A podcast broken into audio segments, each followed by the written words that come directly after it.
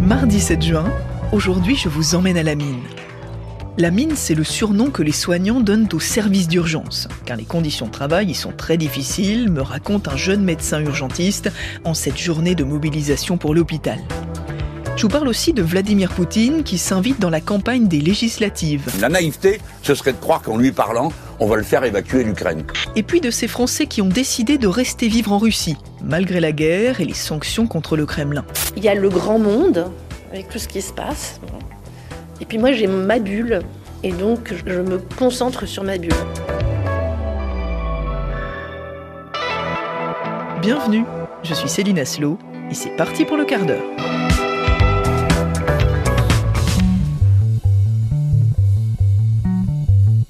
Urgences fermées pendant 48 heures ainsi que le week-end du 3 juin. Urgence aux urgences, c'est le cri d'alerte qui résonne depuis des semaines à l'hôpital de Laval. À Montmorillon, les habitants sont catastrophés. Alors qu'il faudrait deux médecins, il n'y en a plus qu'un. L'hôpital de Mamers, jumelé avec Alençon, veut récupérer du personnel. Faute de médecins disponibles, les urgences de nuit sont contraintes de fermer temporairement ce soir. Des urgences fermées la nuit à cause du manque de personnel. Il ne reste que 23 médecins pour 40 postes. Le 15, le 15, mais bon, est-ce qu'ils vont tout faire le 15 Non La crise s'est installée peu à peu.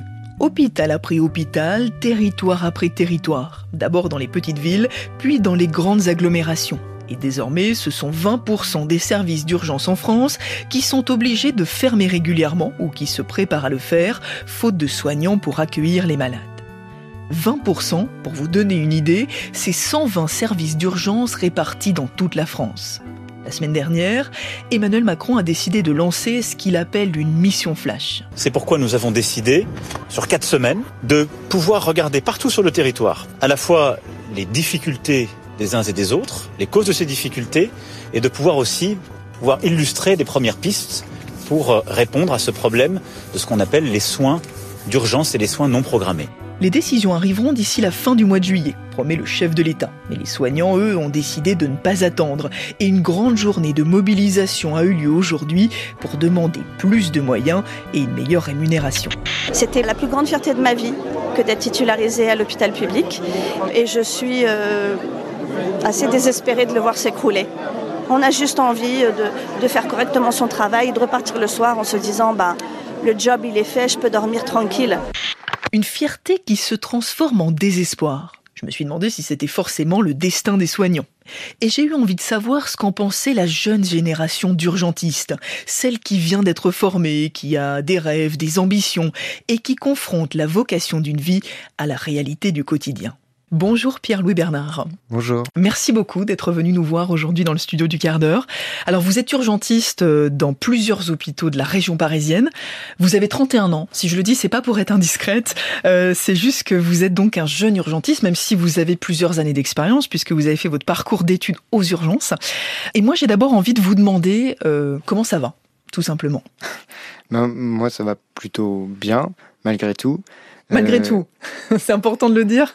Oui, malgré tout, parce que être euh, urgentiste, c'est quand même un rythme un peu un, un peu soutenu et, euh, et, et, haché. Et donc moi, j'ai travaillé euh, tous les jours du week-end où il y avait le pont de 4 jours. Et du coup, en échange, je n'ai pas travaillé ces trois derniers jours. C'est gentil d'être venu nous voir sur une journée de repos. Racontez-nous justement à quoi ça ressemble une journée d'urgentiste, tout simplement? Alors urgentiste, maintenant, euh, il faut bien voir qu'il y a deux facettes au métier d'urgentiste. C'est qu'on a à la fois aux urgences, comme le grand public peut s'imaginer, on accueille les patients et on les voit aux urgences, et le métier de urgentiste dans un camion qui euh, s'en va euh, à, la, à, la demande du 15 soigner les gens en dehors de l'hôpital, en préhospitalier. Donc vous, vous faites les deux? Donc la plupart des urgentistes maintenant font les deux. Qu'est-ce qui est le plus difficile? Eh ben, le petit nom des urgences entre tous les urgentistes, que même les plus anciens, ça s'appelle la mine. À quoi ça ressemble la mine? Racontez-moi. Pardon, j'utilise eh ben, le surnom. Comment ça se passe une journée une dans journée un service d'urgence? Les gens vont avoir du mal à, à, me croire quand je vais dire ça, mais vous n'avez même pas le temps d'aller aux toilettes, de faire pipi, ni de boire. Vous n'avez pas le temps de manger, ni d'aller aux toilettes pendant 24 heures. C'est la mine. C'est ça. Combien de personnes vous voyez en 24 heures, par exemple? Eh ben, ça dépend des services. Ça va être très différent. Euh, le, le, ratio, le pire que je connais, c'est les urgences pédiatriques de Necker où ils font jusqu'à 300 passages jour l'hiver et la nuit, il n'y a qu'un médecin de posté. Dans les gros services d'urgence, si vous vous arrêtez, la salle d'attente va passer de 4 heures à 6 heures à 8 heures, donc vous ne pouvez pas vous arrêter. Ce n'est pas possible. Donc euh, certains euh, vieux chefs, et même on apprend à le faire hein, quand on est assez jeune chef aussi, on, on prend le temps de s'arrêter et de se dire bon là il faut que je m'arrête 15 minutes à 15 ou 16 heures parce que j'ai encore 12 heures à tenir ou jusqu'à minuit à tenir. Comment on tient justement? Alors les études de médecine sont faites pour justement nous apprendre à, à tenir. C'est c'est euh, coûte que de coûte de toute façon, sinon ça ferme. Mm. Moi ce que je trouve aussi qu'il faut souligner c'est que il y a une vraie résilience des médecins et du personnel paramédical qui reste et que ceux qui tiennent, en fait, c'est presque un miracle que ça tienne encore jusqu'aujourd'hui. Mmh. Vraiment. Moi, je, euh, je, je, suis assez impressionné de la vocation de tout ce personnel, de la petite main à la grande main, qui sont encore là. Euh, c'est franchement un, impressionnant que ça tienne encore. Racontez-moi, vous parlez de vocation justement, mmh. Pierre-Louis, comment vous êtes devenu urgentiste? Est-ce que c'était est -ce c'était le projet au départ? Non, moi c'était pas le projet, euh, pas forcément, mais euh, surtout que personne n'aime les gardes aux urgences. Tous les, tous les étudiants en médecine sont obligés d'en faire et souvent les gens n'aiment pas. Et moi, j'en sortais, j'avais le sourire. Même si j'aimais pas y aller, j'en sortais avec le sourire. Pourquoi? Vous savez, la journée d'urgentiste, euh, c'est assez extraordinaire. On commence, on ne sait pas du tout ce qu'on va voir dans la journée. On va, on va suturer un petit de 3 ans. On va faire d'un plâtre. On va s'occuper d'une euh, mamie de 90 ans Alzheimer. On va se faire intuber un jeune qui va être amené en coma, je sais pas quoi. Enfin, c'est assez extraordinaire la journée aux urgences. Vous avez le sentiment d'être utile? Ah oui, ça c'est sûr. Est-ce que vous, vous arrivez à vous projeter euh, dans une carrière d'urgentiste? Est-ce que vous vous imaginez à l'hôpital dans bah, 5 ans, dans 10 ans? Euh, Ça va. Ma réponse changera en fonction de ce que le gouvernement change, décidera de, de, faire pour les, pour les urgences. Donc remettre l'humain, le soin au cœur de l'hôpital, mmh. c'est ça finalement, oui, si ah je bah comprends oui, bien. Mais en fait, c'est depuis dix ans moi que je connais que l'hôpital et que je vois les, les gens se plaindre, c'est parce que ils font mal leur métier, ils sont maltraitants. C'est pas que l'hôpital est maltraité, c'est que l'hôpital est maltraitant. Moi, c'est ça que je vois euh, comme problème à l'hôpital actuellement. Merci beaucoup d'être venu nous raconter votre quotidien, Pierre-Louis Bernard. Merci d'être passé aujourd'hui dans le studio du quart d'heure.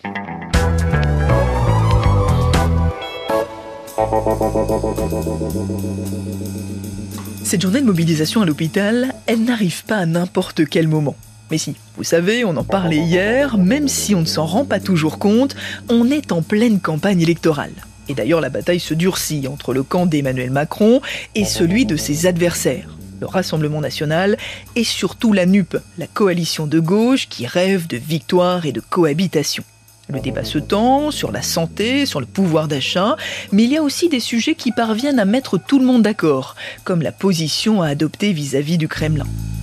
Il y a quelques jours, Emmanuel Macron s'était attiré les critiques de l'Ukraine et d'une partie de la communauté internationale en affirmant qu'il ne fallait pas humilier la Russie et que le dialogue avec Vladimir Poutine était nécessaire. Et bien sur ce point, ses opposants lui donnent raison, de Marine Le Pen sur France Info à Jean-Luc Mélenchon sur France Inter. Est-ce qu'Emmanuel Macron a raison de répéter qu'il ne faut absolument pas humilier la Russie? Bah Oui, mais d'ailleurs, je comprends pas pourquoi le président Zelensky lui en fait le reproche. Quand on cherche une issue diplomatique, on essaye d'éviter que le, le, le, canal de discussion se rompe. Si euh, le président Macron parle avec M. Poutine, je lui donne raison. Parce qu'il ne faut pas laisser cet homme s'enfermer en lui-même. La naïveté, ce serait de croire qu'en lui parlant, on va le faire évacuer l'Ukraine. Il faut qu'il évacue l'Ukraine. Tant qu'il n'a pas évacué l'Ukraine, on ne peut pas discuter mmh. normalement avec lui. Il faut dialoguer, mais aussi combattre. C'est ce que dit en substance le leader de la NUP. Et c'est aussi le difficile équilibre que tente de trouver la France plus de 100 jours après le début de cette guerre qui fait rage dans l'est de l'Ukraine. Et l'équilibre est d'autant plus difficile à trouver qu'au même moment, il y a des Français qui vivent en Russie. Des entrepreneurs, des expatriés, des familles qui ont choisi de rester envers et malgré tout dans ce pays devenu paria aux yeux du monde occidental. Et j'en ai parlé avec Sylvain Tronchet, c'est le correspondant de France Info à Moscou. Bonjour Sylvain. Bonjour Céline. Alors j'imagine que ces Français en Russie, ils sont beaucoup moins nombreux qu'avant le déclenchement de la guerre. Est-ce qu'on a une idée de leur nombre aujourd'hui? C'est assez compliqué à dire. Euh, il y en avait 5000 inscrits sur les registres de l'ambassade de France euh, avant la guerre, euh, ce qui veut dire qu'ils étaient plus nombreux, hein, parce que tout le monde ne s'inscrit pas. Euh, si on regarde à la fois les chiffres de participation aux législatives, puisqu'on vient de voter nous hein, en avance, euh, si on compare 2022-2017, si on regarde aussi les prévisions d'effectifs du lycée français de Moscou pour la rentrée prochaine, il y en a probablement un gros tiers qui sont partis. Ça me paraît être une évaluation euh, raisonnable. Donc il reste encore des milliers de Français donc euh, aujourd'hui en, en Russie. Ah oui, probablement Oui. euh, 3, 4, 5 000, c'est pas euh, ahurissant, Ouais. oui, tout à fait. Et pourquoi ils restent Est-ce qu'on peut imaginer que ce sont des raisons économiques ou est-ce qu'il y a autre chose? Alors, il y, a un peu de tout, mais d'une façon générale, la raison économique est, souvent celle qui prime, surtout quand on a fait sa vie ici et, qu'on est installé là euh, depuis des années. Euh, C'est une, une des Françaises de Moscou me disait, euh, j'ai bien de la famille, des amis en France, mais, mais au fond, personne ne m'attend. Elle, elle a créé son entreprise ici, elle a acheté sa maison ici, et sa situation, c'est la suivante, c'est que son entreprise, elle peut pas la gérer à distance, la revendre, c'est extrêmement compliqué, et sa maison, si elle la revend, vu qu'elle est citoyenne d'un État inamical, la France en l'occurrence, euh, elle peut pas sortir l'argent. Donc, bah, si- ce qu'elle m'a dit euh, très euh, crûment, hein, c'est si je rentre en France, euh, je suis au RSA. Quoi. C'est pas euh, une perspective très excitante. Donc, euh, il y a beaucoup de Français qui sont dans cette euh, situation-là, quoi, qui ont vu euh, 20, 30 ans d'une vie professionnelle. Souvent, ce sont des chefs d'entreprise ou des indépendants. Ils, ont- ils ont créé leur activité ici, hein, qui ont vu euh, tout s'effondrer euh, d'un seul coup. Ils, veulent croire qu'il y a encore euh, une possibilité de le faire, et puis ils n'ont pas trop le choix, quoi, finalement. Moi je suis ici, j'ai ma société, j'ai une dizaine d'employés, euh, j'ai un devoir de rester parce que c'est moi qui paye les salaires. hein. Et surtout c'est que je suis convaincu qu'il y a quelque chose à faire. Avoir survécu les deux ans de Covid, euh, suivi le début du conflit, nous on a des réelles opportunités de développement. Maintenant on travaille beaucoup sur Krasnodar, Sochi, j'ai même un client à Vladivostok. Partir maintenant, ça serait vraiment dommage. Est-ce que c'est une position euh, qui est facile à assumer? Parce que ça veut dire vivre dans un pays qui est montré du doigt sur la scène internationale. Euh, Est-ce que c'est un choix qui peut être aussi un peu euh, jugé ou pas très bien compris en tout cas par les proches? Alors ça, effectivement, c'est un vrai sujet. Ils, en parlent beaucoup, euh, d'autant qu'il y a une autre raison pour laquelle aussi euh, beaucoup restent, hein, qui sont des raisons euh, familiales et d'amour du pays, les raisons pour lesquelles ils sont venus s'installer ici. Il faut aussi dissocier le pays, une population, un peuple d'un régime. Euh, hein, tout, ça, ça n'est pas la même chose. Et puis certains sont arrivés sous l'URSS. Hein, tu imagines tout ce qu'ils ont connu, voilà. Donc c'est compliqué. Et, et dans ce contexte-là, effectivement, alors que cette crise quand même surpasse toutes les autres qu'ils ont connues, euh, effectivement, il n'est pas simple d'habiter dans un État qui devient petit à petit comme ça un État euh, paria et de continuer à clamer son amour ou son attachement euh, pour le pays. Mais par exemple, il y a beaucoup de couples mixtes, hein, euh, franco-russes, euh, avec des enfants qui ont la double nationalité, les grands-parents qui sont ici. Enfin, c'est- extrêmement compliqué quand même de, de quitter le pays, euh, avec parfois des belles familles. Ça arrive aussi. Hein, c'est des, des histoires hallucinantes qui sont très euh, poutinistes, euh, proches du régime, et puis d'autres euh, ont, ont résolu le problème en, adoptant le point de vue russe euh, également. C'est-à-dire que finalement, ils, ont chaussé les, bottes de la propagande russe et euh, ils, assument euh, finalement la position russe avec, là aussi, hein, des difficultés à, expliquer ça et, et relationnelles avec la famille ou les proches restés en France. On vit une vie, je dirais, de plus en plus schizophrénique. Et il y a beaucoup de gens qui disent Mais c'est très choquant, vous ne changez pas votre vie. Voilà, moi j'ai hum, dans ma tête, même en vivant des moments de dépression totale, euh, enfin, c'est des très grands désespoirs. Il y a le grand monde, avec tout ce qui se passe. Et puis moi j'ai ma bulle. Et donc je me concentre sur ma bulle. Et est-ce qu'on ressent, est-ce que tu ressens, toi, euh, Sylvain, puisque toi aussi tu es un, un Français qui vit en Russie, de l'animosité de la part des Russes? Parce que euh, quand on dit aux gens qu'on vient de France, donc euh, tu le disais, c'est un État inamical qui a mis en place des sanctions contre la Russie, qui soutient l'Ukraine. Comment est-ce que c'est vécu par les voisins, les commerçants, les collègues russes?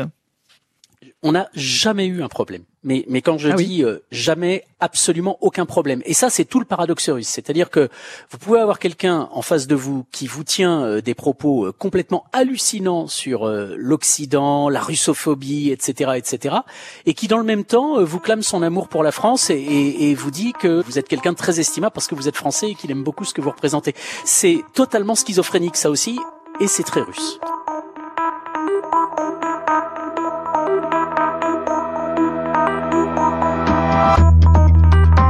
La vie des Français en Russie ressemble donc à un immense paradoxe. Et ça pourrait durer, puisque l'Ukraine se prépare désormais à une guerre prolongée et appelle l'Union européenne à lui apporter un soutien plus constant et à s'engager davantage à ses côtés. Allez, je vous laisse. On garde le moral malgré tout et on se dit à demain pour un nouvel épisode du quart d'heure.